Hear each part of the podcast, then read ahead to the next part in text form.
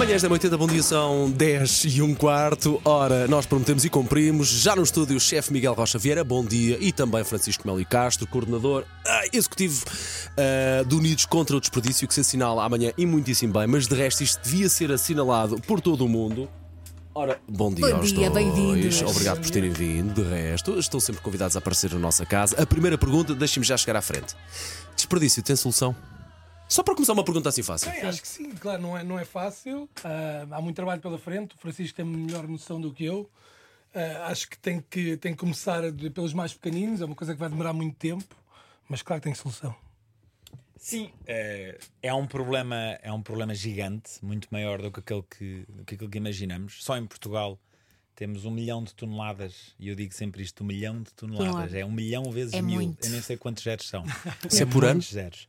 Todos os anos são desperdiçados em Portugal um milhão de toneladas de alimentos. Mas esse desperdício vem em que parte da cadeia? Porque há desperdício, às vezes, nos produtores, há desperdício nos supermercados e depois há desperdício em nossas casas. Há desperdício em todo o lado, infelizmente, mas eh, dessa, desse, desse milhão de toneladas, estima-se que 40% são em casa dos Somos, somos nós a fazer é as disparate. nossas ok. casas, individualmente, nós eh, a desperdiçar. E então é, é aí, claro, que- claramente, que o movimento também, eh, aqui com também a ajuda de embaixadores tão importantes como, como aqui o chefe Miguel Rocha Vieira, eh, acaba por querer eh, atacar, digamos assim. Não é? Francisco, Porque- mas foi isso que te levou a criar este movimento?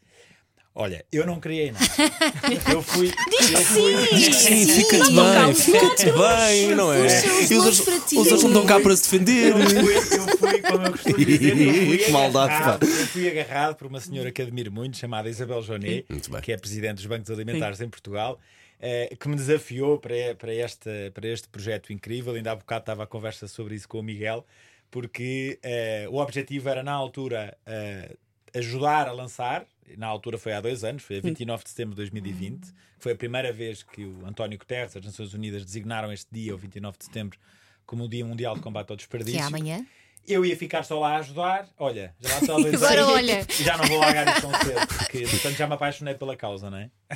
Olha, e de repente juntar um chefe a isto torna a coisa mais eh, visível para as pessoas, ou seja, é mais fácil perceber na prática como é que se processa esta coisa do desperdício alimentar e como é que se pode lutar contra Como é isto. que não se manda. E com Ah, exemplos práticos. Sim, não é?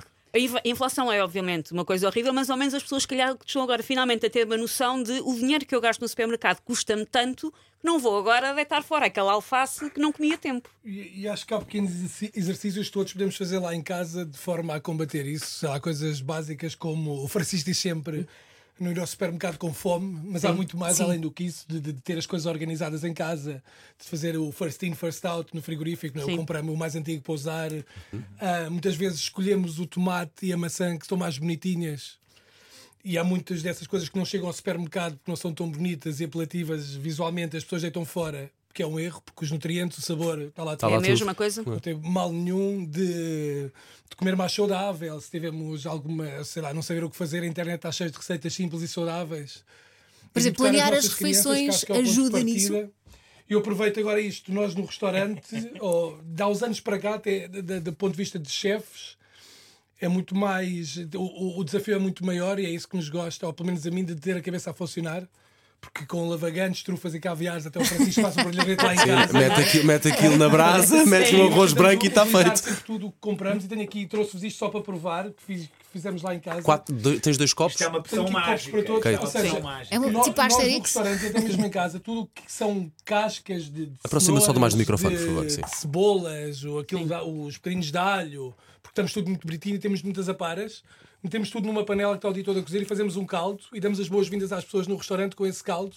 Ah. E explicamos mesmo, tentamos tocar na ferida. de- é um de- caldo que está aqui, que foi feito com tudo o que vai para o lixo normalmente. Chama-se consciencialização, não é? Porque hoje em dia já se vê as Não- cascas não nos de diga- batata Ah, servirem como entrada, por Tudo exemplo. Nunca é igual. Não é? Sim, já é eu uma acho- forma de. Eu acho que hoje em dia, eu acho que hoje em dia existe uma, uma preocupação. Cheira- cheiraste por algum- já estão aqui cheiraste por algum já motivo. Eh, hoje em dia já existe esta preocupação gigante, como, o- como o chefe estava a dizer, não é? Eh, no próprio restaurante, que vai, enfim, um novo projeto que o chefe está aqui a, a lançar brevemente num sítio incrível na cidade de Lisboa. Ainda não se pode revelar grande coisa, mas há esta nada. nada, não é? Esta, esta preocupação, existe esta preocupação enorme de tentar obrigada. reaproveitar tudo, quer dizer, Obrigado, mesmo no processo da cozinha de um restaurante, e este é um ponto importante. Eh, Eu falo nas casas dos portugueses, mas os restaurantes, os cafés e os hotéis por esse país fora são também uma grande fonte de desperdício. Infelizmente, pelas razões piores, ou felizmente na pandemia, esse desperdício reduziu totalmente, né? pelas razões horríveis. A guerra também, enfim, é um mal, é um mal eh, terrível, que não vem por bem, claramente, mas vai claramente ajudar as pessoas a racionar mais, Sim. porque as pessoas vão ser Não obrigadas- comprarem por comprar se aquilo não entra no menu normal da família e nunca vai entrar Oh, Miguel, só porque i- estava. isto- esta vida que nos deste, isto leva ao quê, precisamente?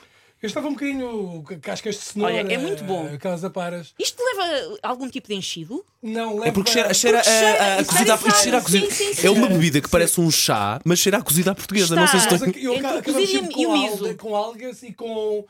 Ou seja, o fumar o peixe Ah, e ótimo. secar o peixe também é uma maneira de não. Ok. Epá, isto é só De- de- maravilhoso. de- É ótimo. São Desperdício. 10 e 20 da manhã, só para, Falta aqui para um saber uma sopa. Isto é, não, isto, isto é, isto é, É muito, muito, muito saboroso.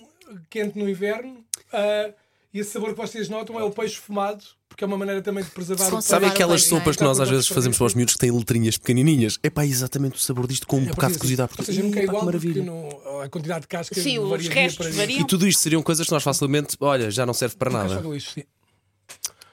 Sim. E depois, Olha, fazer, e depois fazemos este silêncio de metermos a viola no saco. lá em casa, em vez de usarmos água da torneira, temos um caldo que tem sempre muito mais sabor. Claro que sim. Olha, perfeito. E as pessoas até podem ir recolhendo ao longo de algum Sim, tempo, ir congelando e quando tivermos o saquinho Exatamente, cheio. fazemos.